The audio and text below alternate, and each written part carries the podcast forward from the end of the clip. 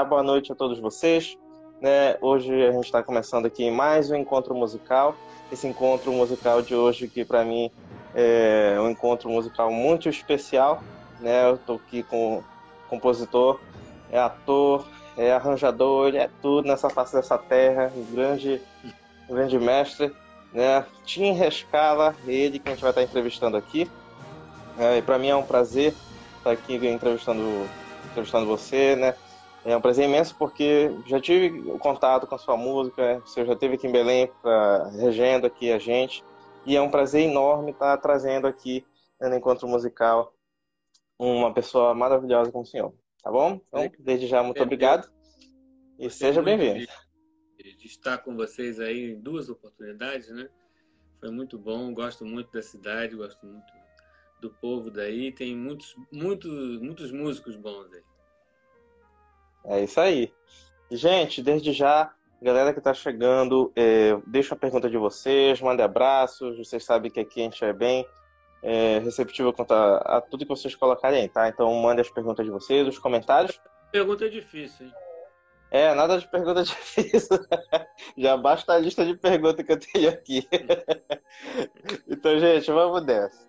Então, Tim, é, já são mais ou menos 58 anos né, de vida. Quantos desses anos são, são de música? Quanto tempo já tem de música?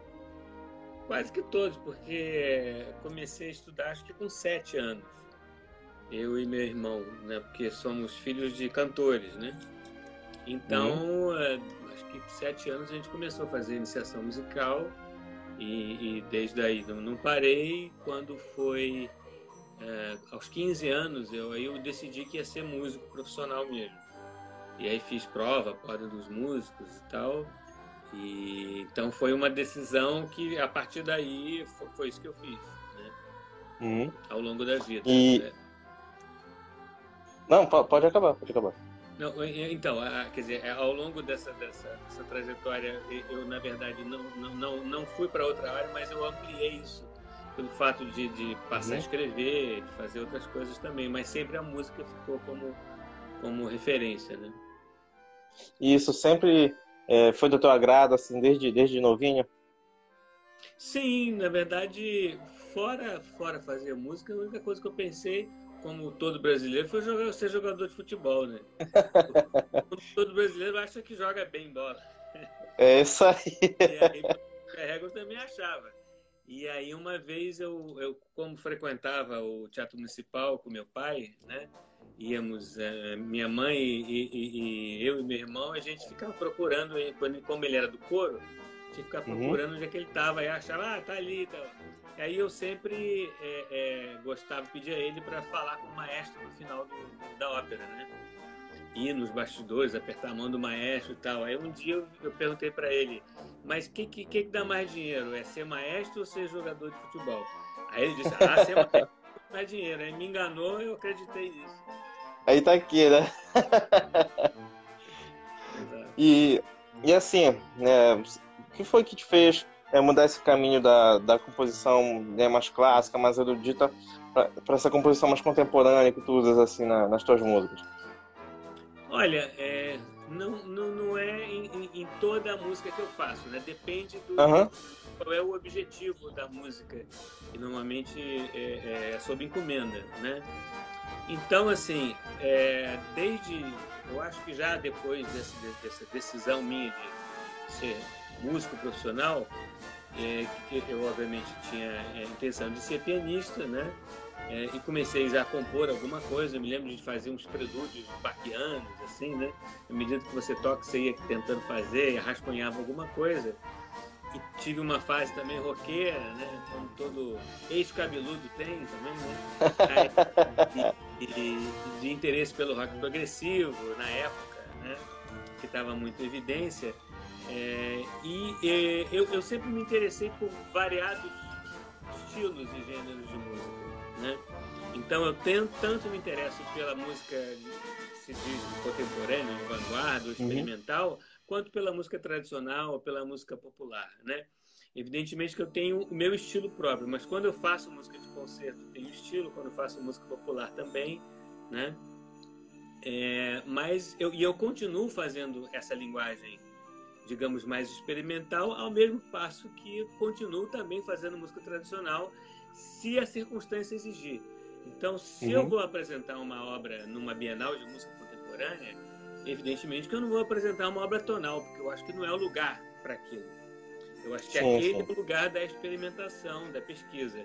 Ah, agora, se eu tenho uma encomenda de uma, de uma, de uma música para uma novela, evidentemente que não é ali que eu vou fazer a experimentação. Ali não, não é isso que se pede, né?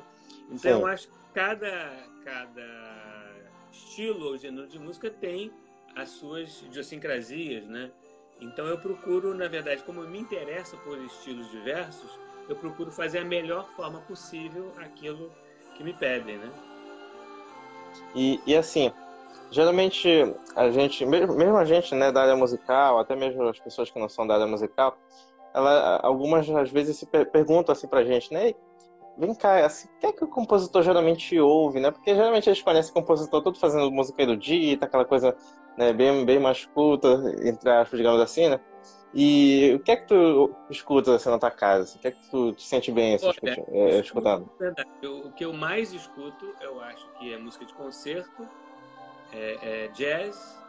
É, eu escuto muito a MEC FM, onde eu tenho um programa de, uhum. música clássica para criança, escuto direto no carro, ou é Mac FM, é, em casa escuto jazz também, escuto música popular também, canção, MPB e tal. E, e, e escuto assim muitas vezes o que minhas filhas estão escutando. Né? Uhum. Então eu tenho, por exemplo, uma filha de 12 e uma de 24, né? que tem gostos musicais é, é, é variados, né? É, embora até muitas coisas conhecidas. Então, a mais nova, por exemplo, tá, tá escutando muito Billie Eilish, né? Ah. E, e, e, a mais velha já tem um gosto mais mais variado, né? Então ela escuta é, é, até que isso me surpreendeu que, por exemplo, ela ela foi por conta própria escutando Beatles e, e escuta coisas, escuta música do, do, mundo em geral, música árabe, música indiana. Uhum. E não foi, quer dizer, foi por influência minha de forma mais indireta mas eu nunca cheguei e falei, ó, oh, vocês têm que escutar tal coisa. Não. As duas sim, sim. É, é, é estudaram piano, a mais nova está estudando piano e tal. Agora, eu escuto muita coisa, mas eu gosto de escutar é, é música popular de outros lugares também. Né? Uhum. Gosto, acho interessante. Até rock eu gosto também. É, eu ia perguntar, ainda, ainda rola rock ainda do cabelão? Por exemplo, eu tenho uma casa na região serrana, aqui do Rio, onde eu passei quatro meses lá durante essa quarentena, e lá eu tenho LP ainda. Uhum. Eu ainda tenho LP de Gênesis, Yes, essas coisas assim, sabe? E, e, e, escuto, de vez em quando eu ponho lá e escuto, né? É, junto com as coisas de, de, de, música clássica e de jazz e, e música popular também. Uhum. E, e assim, é, geralmente compositor, né, para quem compõe, tem aquele compor, eu acho que é uma coisa bem mais particular, né? E assim, tu como compositor tem alguma mania, algum, sei lá, algum tique que quando na hora, na hora que tu vais compor, assim, alguma coisa, tem alguma mania, alguma coisa que tu sempre faz assim quando tu compõe? Não, na verdade eu, eu acho que não. Eu encaro a coisa assim, olha, sem tirar o glamour da, da da, da, da atividade de, de, composição é que muita gente pensa assim, não, tem que esperar a inspiração vir. Eu, não, eu não penso assim. É, eu venho para o meu estúdio, que é onde eu trabalho diariamente, né, há anos, há décadas, e, e, o meu trabalho básico é, é composição. Tudo bem que uhum. muitas vezes eu me apresento e tal, eu rejo, eu toco, mas é muito menos, porque eu tenho sempre alguma coisa para escrever, para compor, ou fazer arranjo, tal. E, e também escrevo texto, né? Sempre de acordo com é, é, um, um, estímulo musical. Mas eu lido com isso como um ofício. Né? Uhum. É, então, para mim, é um ofício, assim como já foi no, no passado. Por exemplo, o, o, compositor da corte ele é, comia junto com os outros empregados, né? Então, eu acho que a gente tem que, tem que se lembrar que essa, essa é a origem da atividade do compositor, né? Da mesma uhum. forma que, não, eu preciso ali do jardineiro, eu preciso do padeiro, e tem o compositor, que fazia a música é, é, para as situações mais inusitadas, inclusive coisas íntimas. Verdade. Da música de câmara é essa, é música de quarto, né? E, e, e você tinha lá, por exemplo, você pega um compositor como Handel, que era um compositor profissional que recebia encomendas, tem música para fogos de artifício. Né? Uhum. Então você imagina o que, que não era um, um, evento como esse, fogos de artifício, ninguém estava escutando música nenhuma. Né? então eu encaro a música assim, porque antes de ser é, é, isso que a gente chama hoje em dia de música pura, música de concerto, ela a, uhum. a música foi sempre funcional. Ela sempre esteve ligada a alguma atividade, alguma necessidade. É música para uma situação, uma cerimônia litúrgica, é música para o passeio do rei, é música para um desfile militar, é para um ritual qualquer, né? Então eu encaro é, muito como atividade profissional. Esse é o meu ofício. Evidentemente uhum. que é um ofício ligado à criatividade, né? Então, é, é, além de ser um ofício como qualquer outro, ele vai um pouco mais além. Né?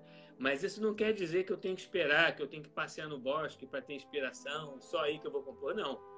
Eu lido é, é, com a coisa como realmente uma atividade artesanal que eu faço diariamente. Hum, e, e assim, é, compor acaba se tornando algo natural, assim, durante, com o passar dos anos, com o tempo, assim? Com certeza, assim como qualquer outra atividade. Né? Então, é, é, é, isso. Eu acho que à medida que você vai dominando as linguagens, né? por quê? Porque quanto mais informação e formação você tiver, melhor. Principalmente se você é um compositor profissional e que está uhum. aberto a compor em é, estilos diversos. Né? Então, é, principalmente em relação à música para imagem. Porque se você trabalha, por exemplo, com um, um, um diretor, digamos, ou de teatro, ou mesmo de, de, televisão, ou de cinema, você pode fazer uma obra, é, é, por exemplo, como Romeu e Julieta, com concepções diversas. O diretor pode querer fazer uma, não, eu quero fazer uma música mais ou menos a música da época, ok. Mas uhum. ele pode querer fazer com rock and roll. Eu quero uma versão diferente, vou fazer um Romeu e Julieta é, é, rock and roll, vou fazer um Romeu e Julieta tecnopop e você tem que uhum. fazer, uhum. né? Então, é, é, o compositor de música para imagem, eles têm que estar apto a isso e conhecer é, estilos musicais diversos. Se você se propõe a isso, né? Você pode também uhum. Se limitar ao seu próprio estilo. Tem compositor muito na área de concerto ou na música popular que faz aquilo, a mesma coisa ao longo da vida, né? Tem outros compositores que mudam de fase, né? Como Claudio Santoro, como o próprio Stravinsky, né? Uhum. Tem fases muito diferentes, né, ao longo de sua vida, né? E tem compositores que eu acho que eu me encaixo nesse é, é, é, nessa categoria que, que, que reagem aos estímulos que lhes são dados, né? Então, uhum. É, eu acho muito mais interessante quando me chamam para fazer uma coisa que eu não fiz, né? Então, se me chamar, ah, eu queria que você fizesse arranjo para coisa, eu já fiz um monte de arranjo. Assim, eu, eu gosto mais quando eu sou é, é, desafiado a fazer uma coisa que eu não fiz, né? E que uhum. me exija a, a, a uma pesquisa, uma coisa assim, né? Então, por isso mesmo, quanto mais informação você tiver, melhor. Né? E quanto mais técnicas composicionais você dominar, melhor. Então, se você vai é, fazer música para uma determinada época, por exemplo, você, é, é, obviamente você tem que conhecer o estilo musical daquela época. Né? Se não conhecer, sim, você vai ter que estudar. Uhum. E, e assim, o pessoal, né, é, é, o pessoal costuma dizer que, que Verde, ele andava com um caderninho, ele anotava as, as coisas dele, né? E assim, tu como compositor, tu tem as tuas, as tuas coisas de tua nota, vem ideia, opa, já anota aqui para ficar já para tuas composições? Não, eu normalmente não guardo coisa para outra situação. Eu faço uhum. isso quando eu tenho uma, uma, um, uma encomenda para cumprir, né? Então, é, normalmente eu não guardo. Eu acho que, que demora mais eu procurar do que eu fazer outra. uhum. Então, assim, é, é, eu, eu, eu, porque eu, eu, eu vou muito pelo estímulo inicial. Então, por uhum. exemplo, se alguém me, me, me, me, encomenda uma coisa, eu até peço para não dizer na hora o que, que, é. Não, não, depois você me fala, porque se a pessoa fala, eu já fico querendo fazer. entendeu? Então, é. evidentemente que até o advento do computador, eu ia mais pela mão, né? Então, escrevia as ideias e tal. Agora, com computador e com celular, muitas vezes eu canto.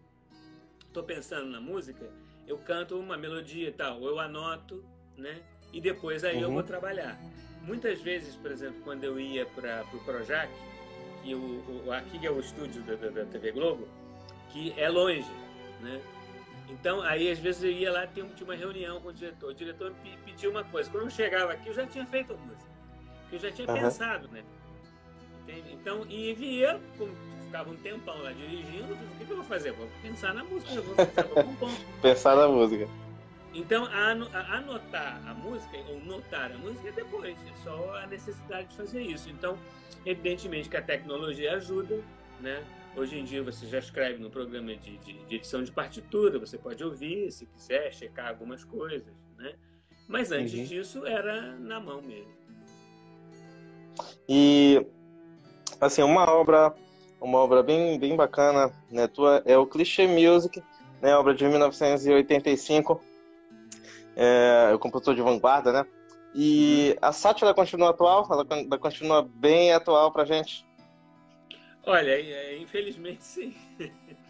Porque há tempo e, e, e, normalmente ainda tem gente que, que, que, mantém esses, esses clichês, né? Eu me lembro que, eu não, me, é, eu não sei exatamente que ano, mas já nos anos 90, no meio dos anos 90, eu coloquei um, um movimento a mais, que foi a música minimalista. Quando surgiu a música minimalista, então acrescentei um movimento que não tem na gravação, mas depois era apresentada ao vivo, né? Uhum. Agora, o que aconteceu na estreia, que a estreia foi numa Bienal de Música Contemporânea, aqui no Rio, né? E aí, é, é, quando eu submeti a música a, a enfim, a, a, análise lá da, da comissão e, e foi aceita, eu falei, olha, seria interessante que fosse deixada para o final, porque é uma música satírica e vai lá que apareça alguma música igual ou parecida, né? Vai uhum. ficar chato, então sugiro que seja a última música. Mas não fizeram isso, puseram no meio do programa. Aí o que, que aconteceu? Depois, músicas muito parecidas iguais, aí virou uhum. escândalo. As pessoas ficaram revoltadas, alguns compositores, né? E aí eu conquistei muitos inimigos nessa peça. e assim, é, como foi que veio essa ideia e tal para fazer o Clichê Music? Foi de observar é, é, o uso, esse uso de, de, clichês que se dá em qualquer estilo, né? Uhum. não é só também qualquer estilo de música, qualquer gênero, você tem os clichês, os lugares comuns, né? Aquelas coisas que são típicas, né, do, do, do de uma determinada linguagem ou gênero musical, né? E eu via que, que muito nas bienais é aquela, aquela, aquela solução fácil, né? Você vai pelos clichês que todo mundo usa e tal, é que começou a me incomodar. Como eu já tinha esse perfil de, de trabalhar também com humor, né? É, uhum. Aí eu, eu, eu, é, resolvi fazer também coisa a partir do, do, daquilo que eu mesmo fazia. Então, o Clichê Music ele veio também como uma autocrítica, né? E eu acho que ela incomodou também muito, porque eu, eu, eu não fiz de uma forma superficial, eu fiz para valer. Uhum. Né? Uhum. Mas, a sério, né? Ou seja, quando sim, fiz sim. A, a, música pseudo-eletroacústica, era pseudo-eletroacústica mesmo, quer dizer, podia convencer com uma música é, séria, né? Como uma proposta séria. Isso que eu acho que incomodou mais alguns compositores que faziam esse tipo de, de, de subterfúgio, né? É isso aí. Então, gente, olha, para quem, quem ainda não ouviu a obra Cliché Music do, do Tim Rescala, vai lá na internet, tem no YouTube, se eu não me engano, tem no Spotify também. Então, uhum. vão atrás, é uma obra maravilhosa e vão lá porque vocês vão ver muitas coisas que acontecem, muitas coisas que acontecem. Compositores não vão ficar bravos. desde já, usem porque lá é um caderno, né? Foi o seguinte, Jean Scala foi ator e chegou a trabalhar com o mestre do humor, né, Chico Anísio. E assim, Tim, como, como foi trabalhar com Chico Anísio, né, e como surgiu esse personagem Capilé Sorriso interpretado por você? É, o personagem ele surgiu no Chico Anísio Show, antes da, da, da escolinha, né? Então eu já trabalhar, fui trabalhar com ele, convite dele, fazendo música e, e atuando também. E o personagem começou lá né? é, visitando o camarim, então tinha um outro personagem que era feito pelo Nick Nicola, que era o empresário do humorista sem graça, que era o Capilé Sorriso, né? E aí eu fiz alguns quadros com ele lá e depois, ao fazer a, a escolinha como um quadro, acho que o quadro final do programa do Chico Anísio Show, ele passou a, a, a integrar a escolinha. Uhum. Tem um programa que eu fiz com ele, como ator, que fazia música também, assim como outros, vários que eu fiz com ele. E, e como foi assim para te trabalhar com o Chico Anísio? Mas ele era uma pessoa assim, eu acho que esse sim era um gênio. É, é, ele tinha uma rapidez, fora o talento incrível, uma rapidez de raciocínio absurda, né? É, ele, por exemplo, não, não, não fazia duas vezes, era uma vez só, né? Então, uhum. se ele fosse gravar uma coisa e o câmera bobeasse, azar o dele. Ele não tinha isso, não. então, é, é, evidentemente que trabalhar com, com um cara assim é estimulante, porque ele, ele, ele puxa você, né? Ele, ele exige, né? Sim. E, e era sempre muito, muito, muito interessante. Era uma pessoa muito generosa. Vocês sabem que ele, ele contratava muita gente, chamava os humoristas que já estavam esquecidos, ele chamava, porque reconhecia o talento, né? Ao mesmo tempo que chamava os, os veteranos, também procurava os novos, né? Uhum. É, então, é, é, é, é foi muito rico, um período muito rico né, de, de trabalho com ele. E assim, Tim, como compositor, né, uma coisa que eu observei do, dos trabalhos que eu consegui né, também tocar, que eu pude também conhecer pesquisando por fora, né, uma coisa que eu observei muito uh, das suas composições é que sempre elas combinam bem, elas sempre é, realmente colam bem com, com tudo que é projetado, com todas as cenas, com tudo é, com toda a história né, que está envolvendo, às vezes, determinada cena. E como é, como é para ti, como compositor, desenvolver isso e fazer isso tão bem? Olha, eu acho que quando você trabalha, como eu falei lá no início, com música é, aplicada ou música funcional, você tem que entender que ela, é exatamente o que o nome diz, ela está funcionando para alguma coisa, ela está atrelada a alguma coisa. Então, a primeira coisa que um compositor que vai começar a trabalhar com música funcional, música tal, tem que fazer é baixar a bola, né? E uhum. entender uhum. que a música dele vai servir para alguma coisa, que tem algo ali que vai determinar, por exemplo, a estrutura da própria música, né? É, que está é, é, é, é que tem que se subjugar a alguma situação, porque no momento que o compositor não entende isso, não vai dar certo. Ele não vai saber se adequar uhum. àquele universo. Então ele tem que entender que ele está fazendo música para alguma coisa. Então, feito isso, né, é, ele tem que, que, que, partir do princípio que é, é, essa música tem que se integrar à ação. Na maioria das vezes é uma ação dramática, é algo que conta uma história. Muitas vezes não é, né? mas na uhum. maioria das vezes é assim. Né? É, e aí você tem que entender as idiosincrasias daquele estilo, daquele, daquela linguagem, né? Então, televisão é muito parecido com, com, com, cinema, mas tem as suas diferenças. Teatro, por exemplo, já é muito diferente de, de televisão, né? embora haja também semelhanças, é uma outra linguagem, pela própria presença física né, do ator. Né? Isso muda uhum. tudo, a própria situação acústica muda tudo. Né? Então, eu Sim. acho que o, o, compositor tem que ter, é, é, em primeiro lugar, humildade. Né? Que alguns compositores, grandes compositores, não tiveram. Você tem o caso, uhum. por exemplo, do Vila. O Vila Lobos fez música lá para Hollywood e não deu certo. Porque ele achava que o filme tinha que se adequar à música dele. A mesma for, a forma, o Stravinsky. Né? Stravinsky, uhum. para mim, é um dos maiores compositores da história. No entanto, não se adequou àquela situação porque ele não entendeu que a música dele tinha que servir a uma outra coisa, né? e não ao contrário. Né? Então, mesmo grandes compositores podem não se adequar a essa, essa situação. Né? Então, a primeira coisa é você tem que entender que a sua música está funcionando para alguma coisa. Entendido isso, você vai ter mais chances de ver a sua música adequada àquela cena. Agora, muitas vezes, ela não pode se adequar, não é por, por sua causa, não é por causa do diretor, porque quem manda é o uhum. diretor. Uhum. Então, sim, se sim. o diretor achar que aquela música vai funcionar daquela forma, você pode não concordar muito, você vai ter que fazer. Né? E aí tem uma questão que você tem que negociar com o diretor, olha, que tal coisa assim um pouco diferente, né? Então é tudo uma questão de, de, de, de, de adequação né, e de conversa com o diretor. Muitas vezes, se você já conhece o que o diretor gosta, a linguagem dele, ele não precisa te pedir muita coisa. É alguém que você já trabalhou muito, como o caso do Luiz Fernando Carvalho, por exemplo, que foi diretor uhum. das duas novelas e de outros minisséries que eu fiz.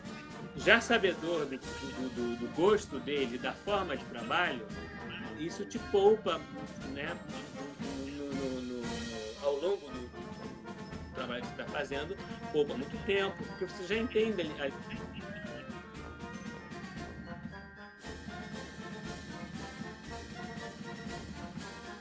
Oi, oh, voltou, tá, tá tranquilo.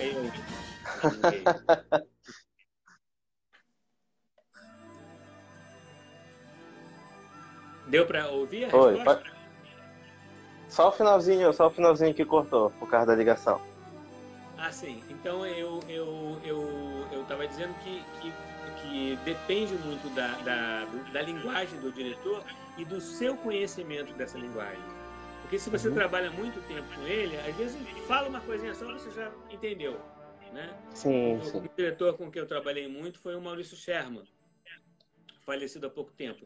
E o Sherman, ele era um diretor é, oriundo do teatro, ele fez os primórdios da televisão e que conhecia muito musical, inclusive balé. Então ele tinha uma, uma cultura musical, né? Que, uhum. que, que, ele chegava e dizia, oh, que aqui tem um padedê, aqui vai ter um, uma linha de coro, né? Diferente de um diretor que não tem informação nenhuma, né? É, então, quando ele, eu ia ter reuniões com ele, é, às vezes ele chega, ó, oh, essa música é assim, entendeu? Eu falei, entendi, já sei o que, que é.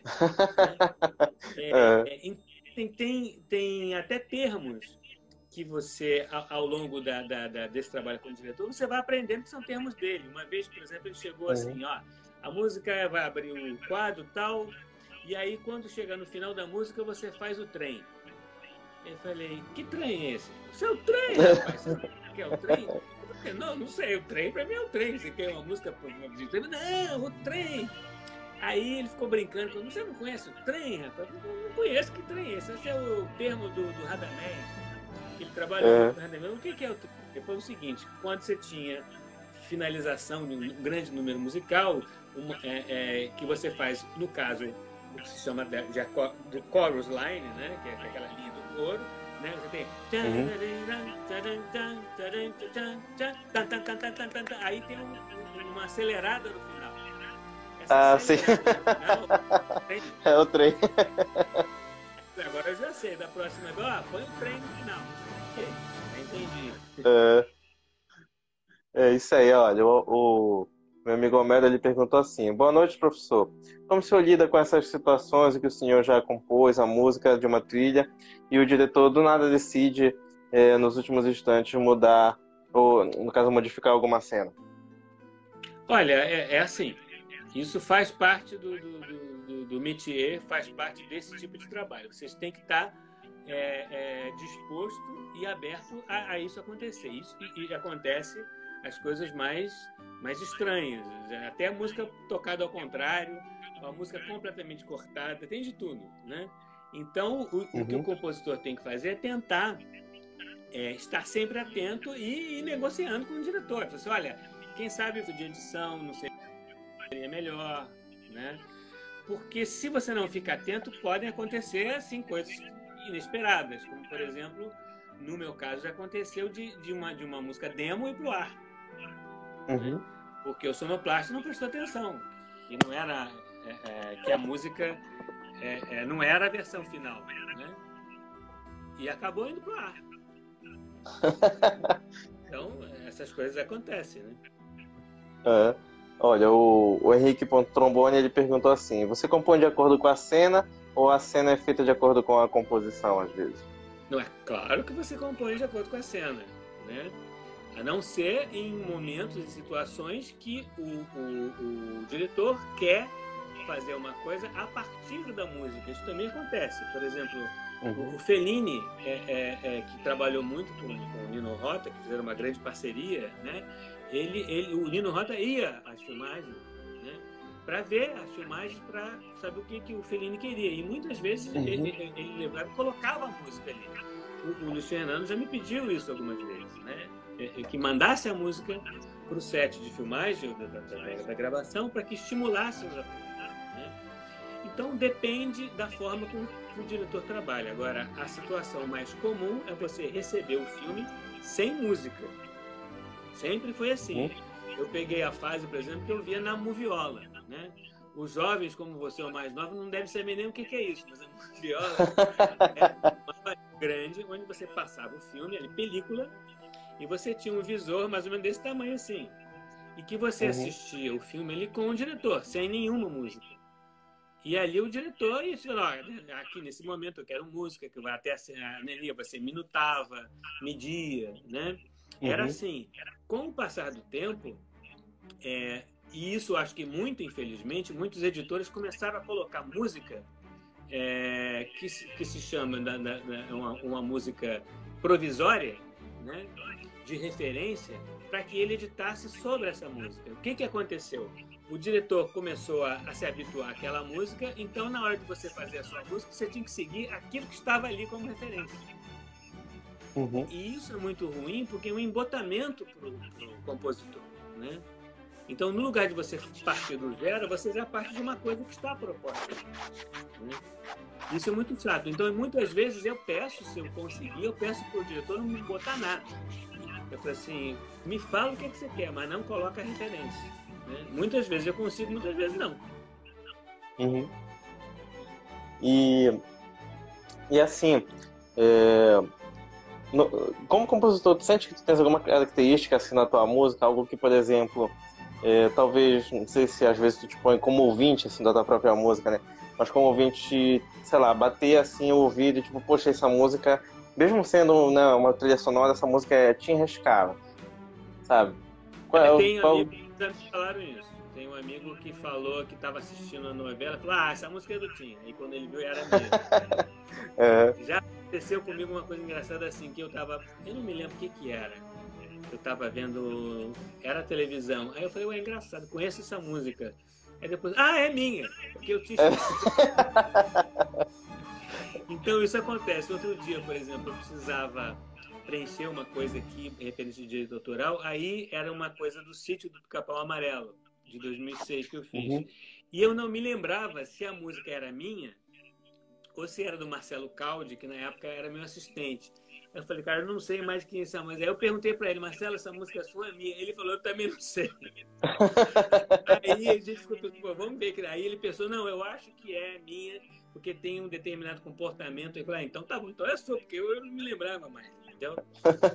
Então, às vezes, você fazendo assim, uma produção muito grande, você pode é, é, se perder mesmo, é, acontece. Uhum. E, e assim, por exemplo, é, Meu Pedacinho de Chão e Velho Chico é, são, duas, são duas obras que que eu pude tocar, é uma coisa que eu observo bem, e, e eu, por incrível que pareça, talvez tenha sido a primeira obra de compositor que trabalha com, né, que compõe realmente para cinema também, né, que eu fiquei um grude, eu fiquei um xodó com a obra, porque, por exemplo, eu, eu, gostei, eu gostei muito do jeito que, que a percussão, que, que as linhas de cordas às vezes usam muito bem, a, a, as madeiras, né? Sempre tem algo característico teu onde, tipo, a gente realmente bate o ouvido e, tipo, poxa, isso aqui é te arrascar, não é possível. Às vezes eu nunca ouvi essa novela, daí a gente vai escuta assim, coisa de, ah, essa música aqui parece de algum compositor que eu já ouvi, assim. Abre essa lado, é te arrascar.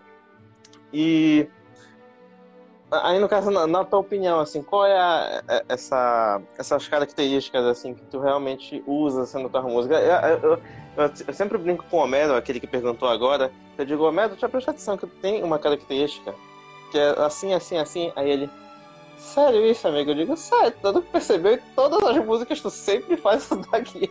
Ele, sério, eu nunca percebi isso. Então, assim, é, é, você como compositor... Com os compositores, né? Você, obviamente, quando você começa, você vai absorvendo várias influências, né? Aquilo que você toca é. normalmente influencia muito do jeito que você acaba compondo, aquilo que você escuta, né? Então você é, é um amálgama de coisas até que você começa a forjar o seu cunho pessoal. O Kohlreuter que falava muito, você precisa procurar o cunho pessoal, tal. Então, é, é, e ele procurava valorizar o aluno para que ele encontrasse, né? É, então você vê a diferença dele para os outros é, professores de composição é que normalmente uhum. os alunos de um determinado compositor todos compunham parecido com esse, esse professor. No Correito você não encontrava um que fosse igual ao outro, que não tinha nada a ver uhum. com ele. Por quê? Porque sim, ele não estava interessado em fazer a cabeça de ninguém. Então ele eu, eu, eu, eu tenho que aprender com você o que eu tenho que ensinar. Eu vou procurar ver em você o que, que você quer e procurar te ajudar. Então, isso que ele fazia. Isso eu acho que, que no, no meu caso, eu pude achar esse meu caminho porque eu tive essa liberdade por parte dele. Ao mesmo tempo, ele te lança numa procura, né? A não ser que você queira uhum. já seguir um determinado estilo, não, eu quero compor como fulano de tal, tudo bem, né? é uma opção, né? Uhum. É, mas se você quer buscar o seu estilo, né? É, você tem que fazer várias experiências, né? Até você achar o seu, né? É, eu tenho um compositor que eu acho que é emblemático, que, que nos deixou há pouco tempo, que é o Ennio Morricone, que eu acho que é o grande compositor de música para imagem. Por quê? Porque ele foi além da, da, da, da simples, é, a simples tarefa de fazer a música para imagem. Ou seja, a música para imagem dele se adequava à cena e saltava fora da cena, pelo estilo uhum. dele. Né? Até o ponto de, você identificar, bom, isso é Ennio Morricone, certo? Você, você, quando ouve, você diz, não, isso aqui é Ennio, porque tem um estilo ali que ele inventou. Então, por exemplo, no Velho Chico, e até no, no, no, no meu pedacinho de chão, tinha algumas referências que é, é, eu brincava com isso. Então, em muitos momentos, você vai ouvir um pouco de Ennio Morricone, né? Uhum. E, e, por exemplo, tinha um personagem no, no, meu pedacinho de chão que era o, o, o Zelão, né? Que, que, tinha uma brincadeira ali com os filmes faroeste e tal. Eu falei, não, aqui é o momento ele Morricone, então vou fazer uma coisa lembrando, homenageando o mestre, né? Então, uhum. até agora eu fiz uma música em homenagem a ele, que me pediram uma, uma peça para banda sinfônica, né? E aí é uma, é uma espécie de, de exercício numa linguagem do outro. Isso, para um compositor, é um bom exercício. Né? Uhum. De, de, você aprender a fazer uma técnica. Então, uma técnica é um conjunto de fatores. Né? É, é, a mesma coisa do clichê, né? Por que, que ele é um clichê? Ele se repete, ele está sempre ali na, na mesma situação. Isso tem em qualquer gênero musical. Então, até que você se liberte disso e crie o seu próprio, é, é, o seu, a sua própria linguagem, leva um tempo, né? Mas uhum. normalmente essa linguagem surge quando você contraria uma regra. Se você seguir todas as regras de forma, sabe, ipsis literis, você dificilmente vai chegar à sua linguagem. Você vai chegar quando você desobedece a regra, muitas vezes que você mesmo criou. Uhum. Entende? Quando você está fazendo um trabalho de pesquisa, um trabalho experimental, é como se cada obra tivesse uma forma. Quer dizer, não é forma sonata, não é, não é fuga, não é nada. É, é uma forma que você não sabe qual é. E que você vai achar no momento do, da sua pesquisa sonora, né? Evidentemente que é um caminho mais difícil, né? Mas eu acho que é um caminho que vale a pena, porque é, é, é, é aquilo da pesquisa, né? da busca de alguma coisa que você mesmo não conhece. Sim, sim. E, e como eu falei, né, a, a tua música eu considero uma música que, dentre os compositores assim que eu, que eu escutei, é uma música que, por exemplo, se começar a tocar, é arriscado ficar tocando o dia inteiro na minha playlist. Eu achava engraçado. Logo, eu acho que foi que, se eu não me engano, foi em 2015 a primeira vez que, você veio para cá, regeu meu pedacinho de chão, da, da paz. Depois daquela apresentação, eu acho que eu fiquei restante do ano ouvindo todo o CD do meu pedacinho de chão e é viciante, né? É engraçado porque, por exemplo, uh, ficava muito aquelas coisas, né? Às vezes durante o dia, às vezes ocorre alguma coisa e tal, e a gente é selado. Poxa, o meu clima tá tão tal música assim, sabe? Ia logo direcionando assim, alguma música. Eu achava muito bacana isso. Né? É, é, é talvez seja uma música. Porque a, a intenção é que o que acontece com a música para imagem, muito recente, é uma certa um esgarçamento de um conceito é, é, de que a música simplesmente funciona para a cena, mas não apresenta nada de, de, de realmente uhum. substancial. Muito porque se carece de melodia, né? Eu não sou um, defen um defensor assim, não, tem que ter melodia, não é isso, né? Tem muita gente que acha que, que, música tem que ter melodia, harmonia e ritmo. Não é, não é por aí não. Tem muita música que não tem uhum. nenhum dos três e é música. Né? O que eu digo é que no contexto da música para imagem, em que a, a, a situação que você mais encontra é a música tonal, dentro desse contexto, é, nos últimos anos a gente tem, tem visto assim uma ausência total de melodia. O que acontece é que você simplesmente não conquista a, a, a memória do, do, do, espectador. Não fica nada nele. Né? Tem sim, até uma, uma, um, um filmezinho na, na, na, no YouTube que você deve encontrar que fala da música dos filmes da Marvel. E aí o é. entrevistador ele vai perguntando para as pessoas: Ah, você lembra de uma música da Marvel? Ah, lembra. Aí todos cantam uh, do, dos antigos, do seriado. O Homem-Aranha. Ninguém se lembra de música nenhuma do, do, do, dos filmes recentes. Por quê? Porque não tem nada marcante. Então, quando é você é verdade. ouve esses, você ouve texturas. Tanto é que você tirar a música de um filme e puser em outro, dá certo. Entende? Não tem uhum. uma coisa marcante. No entanto, se você. Não, é, é, se, eu, se, você escutar para, para, pronto, você já sabe o que, que é. Certo? Se você escutar pim, pim, pim, pim, pim, pim, pim, pim já sabe o que, que é. Certo? Porque é. Porque a música é feita para aquela circunstância e é, a, a, a, ela fica carregada pela dramaticidade daquela cena. Né? E aquela própria música se torna em si uma referência, se torna um clichê. Como é a da famosa cena lá, da, da daquela. A, a, a, do, do, agudo do violino ali, que da, daquela segunda menor do, do psicose do Bernard Herrmann. Né? Aquilo virou um, um clichê. Então, qualquer é, é, música que, fi, que, que fizer algo parecido, você não consegue mais se desvencilhar daquilo. Porque ele mantém é agora carga emocional, ou seja, aquilo está cheio de sentido, por conta, é, uhum. é, que, pelo fato de ter sido atrelado à imagem. Entendeu? É verdade. Então, eu acho uhum. que o que está faltando na música para imagem hoje em dia é essa melodia ou, ou outro contexto qualquer, não simplesmente só a melodia, ou alguma situação musical que, que tenha realmente substância, sabe? Que proponha alguma coisa né? E que não seja simplesmente uma textura de fundo, né? Porque isso não vai. É. Uhum. É, é, é o, o, exemplo que tu usaste, né? Um exemplo bem, bem bacana, porque, por exemplo, às vezes a gente fica, né? Por exemplo, sei lá, pega os filmes da, da Marvel e DC. Às vezes fica só, né?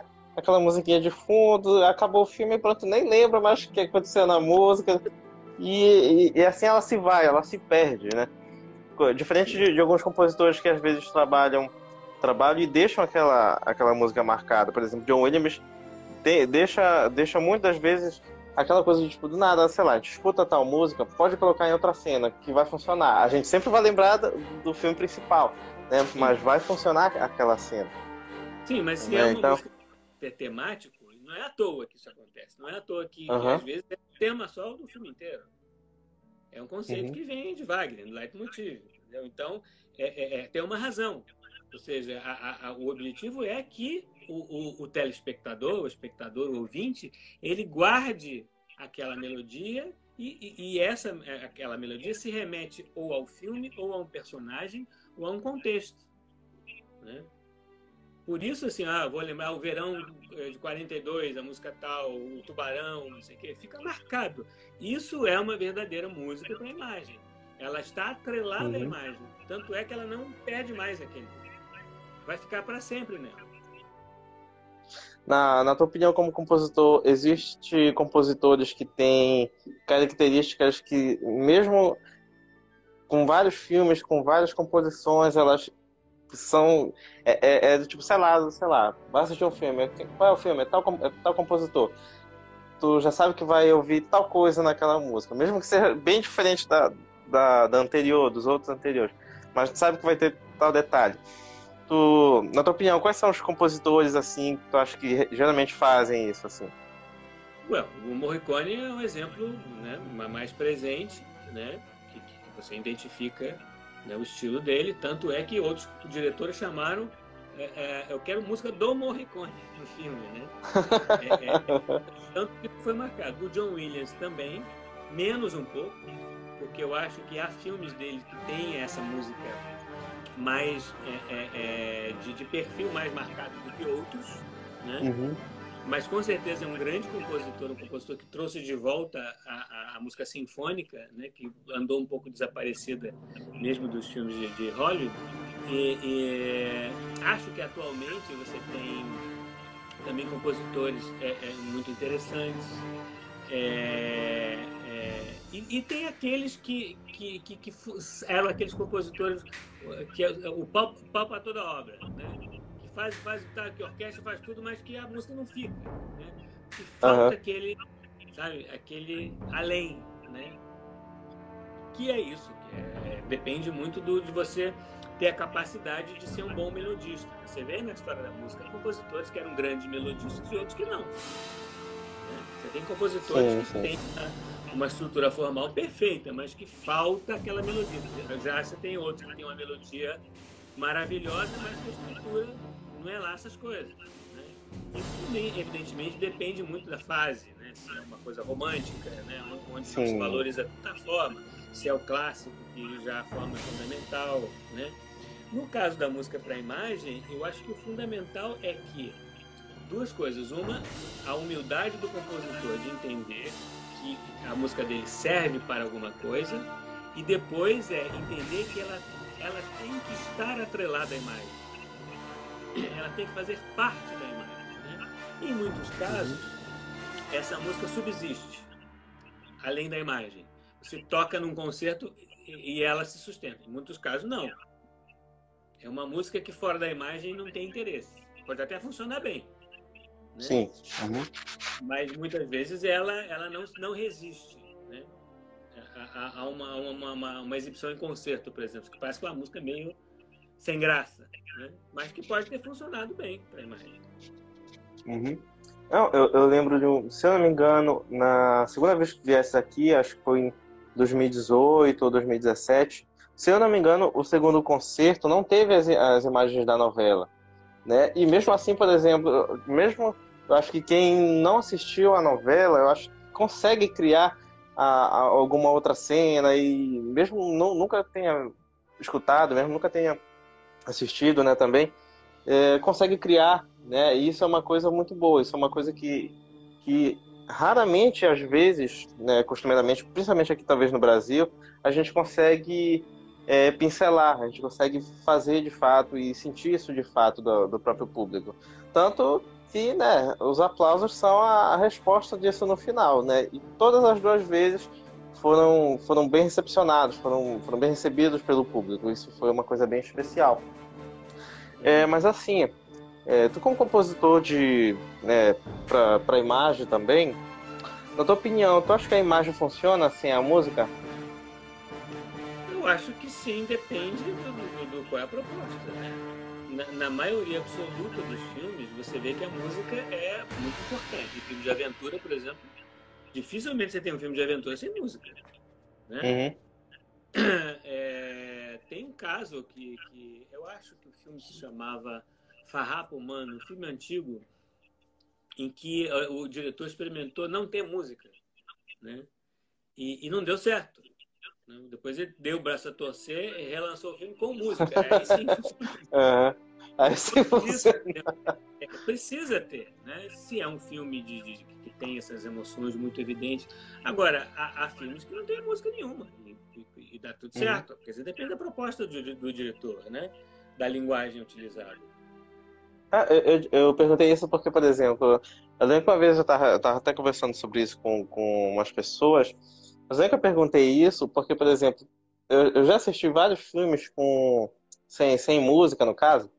Né? Eu já assisti até filme de terror sem música e, tipo, achei muito engraçado que eu assisti o filme, ao invés de me assustar, acabava rindo, porque eu digo, sabe, isso aqui não tem nada a ver, isso aqui tá, tá muito sem graça, isso daqui. E eu acho engraçado porque, por exemplo, geralmente filme de terror, né? Aquela coisa que, tipo, poxa, a música tá começando a ficar tensa. Já sei que eu vou me assustar na próxima cena. Às vezes a música ela já te antecipa isso. Olha, mas... isso aconteceu com esse filme, o Papo, mano. Quando estreou, as pessoas riam. Uhum. Era, era sobre um cara que era alcoólatra, parece que caía. Então eles achavam aquilo engraçado. Porque não tinha música. uhum.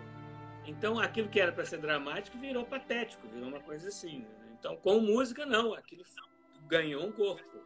Né? É, e isso, isso é realmente uma coisa bem interessante, né? Vários e vários filmes, principalmente terror, assim, que eu já assisti, é muito engraçado. Geralmente, se tem, se tem música, a gente já começa a ficar naquela tensão. Às vezes a cena tá, tá uma cena normal, a pessoa pendurando uma, uma roupa na, né, no varal, e do nada começa a música ficar estranha, já fica, opa, onde é que tá? Já, eu sei que vou me assustar, onde é que tá? Já começa a ficar tenso, né? Então, é, é por isso que eu perguntei, será que a música ela de fato ela acaba sendo muito essencial assim, para a cena ou em algumas ocasiões ela pode ser de certa forma deixada de lado e vamos tentar focar assim, no filme assim. eu queria mais saber mesmo a tua opinião com relação a essas coisas. É depende realmente do, do, do, do diretor do conceito do filme qual é. Porque muitas vezes a música pode atrapalhar inclusive. Uhum. se mal é verdade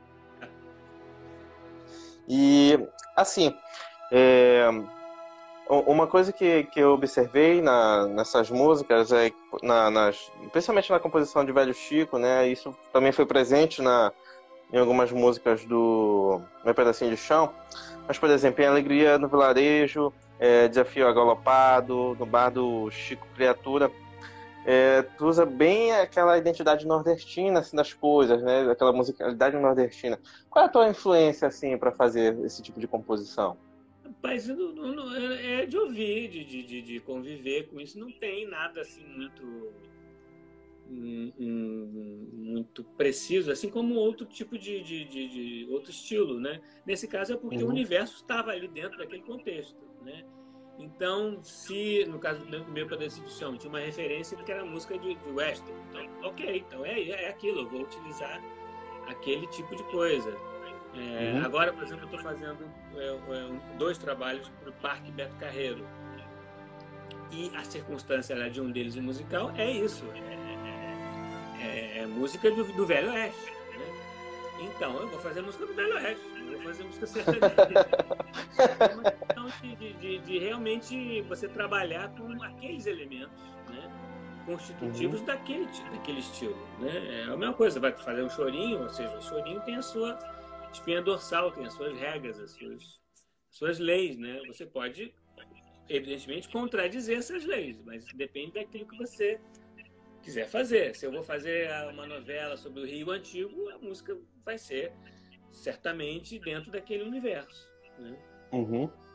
E, assim, pode-se dizer que, historicamente, a composição ela acabou saindo é, apenas dos palcos, né? E ela acabou se sendo levada, assim, muito mais para os filmes, assim, principalmente hoje em dia, né? Eu acho que isso, é, historicamente, acabou se passando mais, talvez, para a TV, mais para a imagem, assim. Você diz a música o quê? Da música de concerto? Isso, a música de concerto. Não, eu acho que não, porque você tem no, no, no na música para cinema, digamos, a referência que é a referência ainda mundial de Hollywood, né? É por que, que a, a, a música sinfônica tornou-se uma referência, né? Porque ela foi uhum. utilizada uhum. desde o início. Houve uma intenção, né? foi premeditado o uso da música sinfônica desde os primórdios do cinema, né?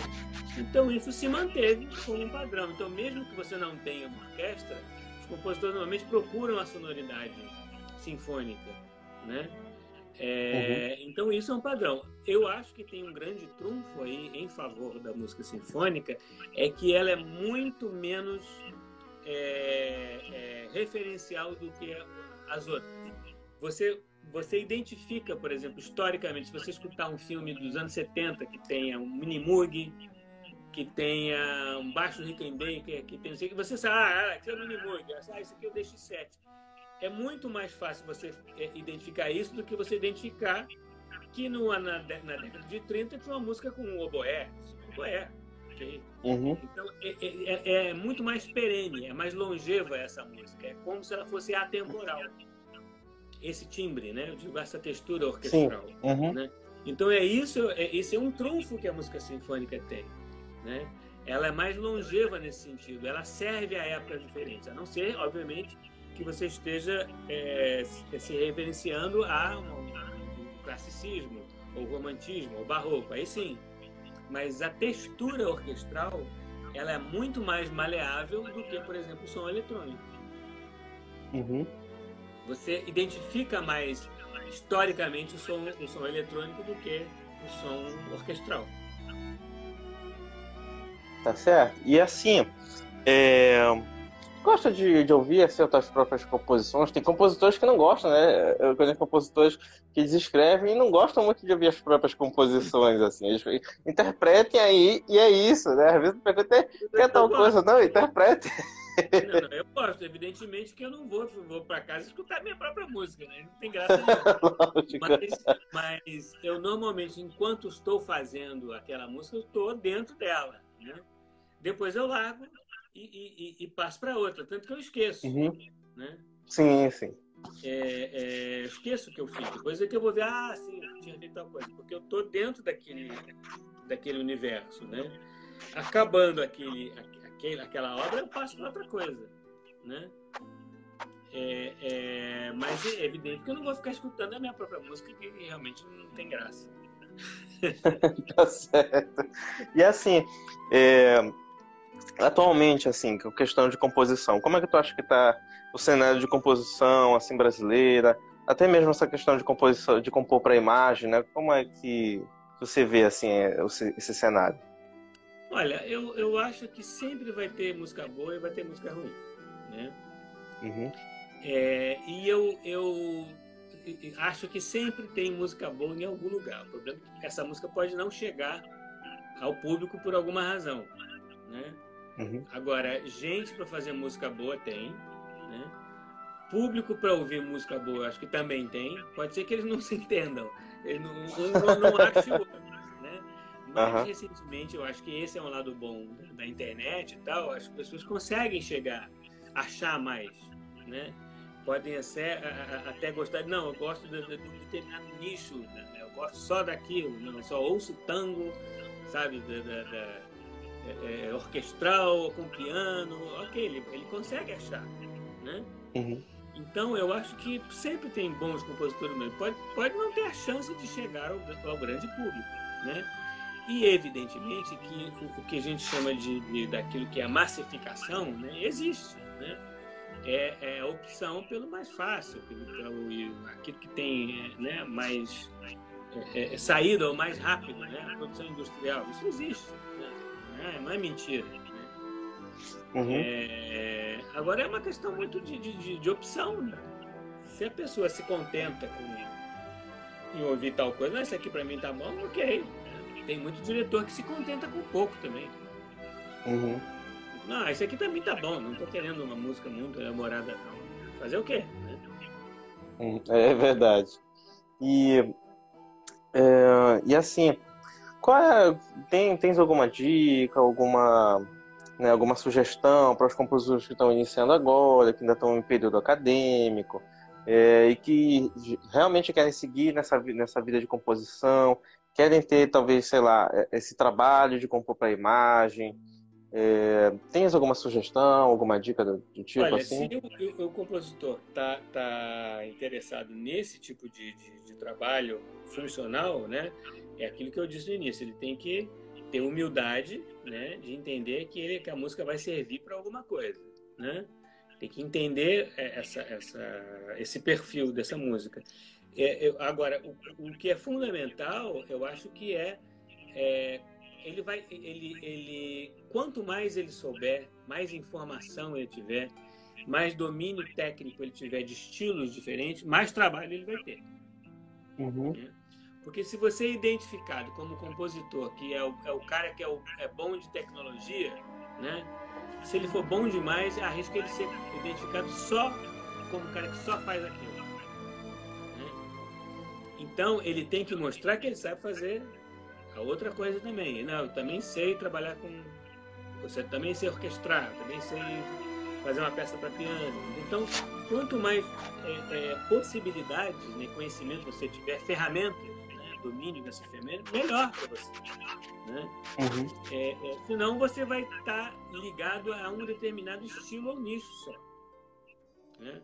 Tem gente que quer fazer isso, tudo bem. Né? Tem um compositor que só faz choro, tá bom. Só toca choro, ok, é a opção dele, né? Mas, evidentemente, ele vai estar restrito àquele universo. Né? É isso, isso acontece muito com um compositor popular. O compositor popular é o estilo dele. Né? Então, quando ele é chamado para fazer música para um filme, o diretor já chama aquele compositor que compõe aquele tipo de música. Né? Sim, sim. É diferente uhum. do compositor, que o que eu digo que é o profissional, que ele está aberto a, aos pedidos do diretor. Uhum. Né? Então eu acho que se o, se o jovem compositor está interessado em se embrear nisso, ele tem que primeiro estudar, obviamente, conhecer o mais puder técnicas diferentes, né? E, e ter humildade para entender que ele vai fazer uma música que vai servir para alguma coisa, que vai ser a, aplicada a alguma coisa. Então é isso. E assim, é, tinha, quando é que vai ter de novo Tim Rescala em Belém? Porque tem que se preparar para receber mais sucesso de Tim Rescala aqui nessa cidade. Ué, tem... quando me convidarem, né? Ah, então a gente vai fazer campanha para Tim Rescala estar tá voltando aqui em Belém, porque é uma maravilha. Ah, e uma pergunta que eu, eu tava querendo fazer é porque acaba que a gente vai conversando tanto, a, a pergunta acaba fugindo. É por isso que às vezes eu fico, é, é, quem quer perguntar? Mas assim, é, como é para ti como compositor é, tá regendo a tua própria música? Como é que tu te sente assim naquele momento de do nada tá tendo que explicar a tua música para outras pessoas estarem tocando? Assim? Seja para gravar ou vantagem, eu não sou um regente profissional, né? não tenho faço carreira uhum. de regente, né? De vez em quando rejo alguma coisa e tal. É, é, o interessante é que é, é se der errado a culpa é sua. você, você compôs aquilo você está regendo, então não tem erro, é, não tem equívoco de andamento, não sei o que, a não ser que haja alguma dificuldade de execução, né? Mas a responsabilidade é uhum. sua, você não pode culpar ninguém, né? né? É, é, e é, também é, porque você pode, a, os ajustes que você faz, que um regente normal faz, no caso, são ajustes autorais, ou seja, se você pede para determinado naipe tocar mais baixo ali, ou mais forte e tal, ou mais lento e tal, é porque a, a, a criação é sua, né? Então você tem uhum. essa liberdade também, né? É, e eu acho tão, tão interessante essa situação quanto a outra, que é você deixar que uma outra pessoa interprete aquilo que você escreveu. Também é legal, também gosto disso, né? Uhum. E e a questão da composição é, é, é, é isso, é você, você já sabe o que você quer. Né? Então, quando é, é, é, normalmente esse tipo de trabalho está ligado a uma gravação, você precisa gravar aquilo para aquilo ir ao ar, é mais rápido. Né? Então, eu uhum. rejo sempre a gravação porque é mais rápido se eu reger. Certo. Como é sempre uhum. é uma correria, muito pouco tempo, se eu tivesse um regente, aí eu teria que dizer, não, é, ia demorar mais, entendeu? Então, se eu mesmo rejo, a coisa flui mais rápido. Tá certo. E assim, é, tu tens um trabalho né, já com criança, já com o público infantil. E como é essa tua relação, Tim Rescala e o público infantil, no caso as crianças? Ó, eu gosto muito porque, principalmente porque é um público sincero.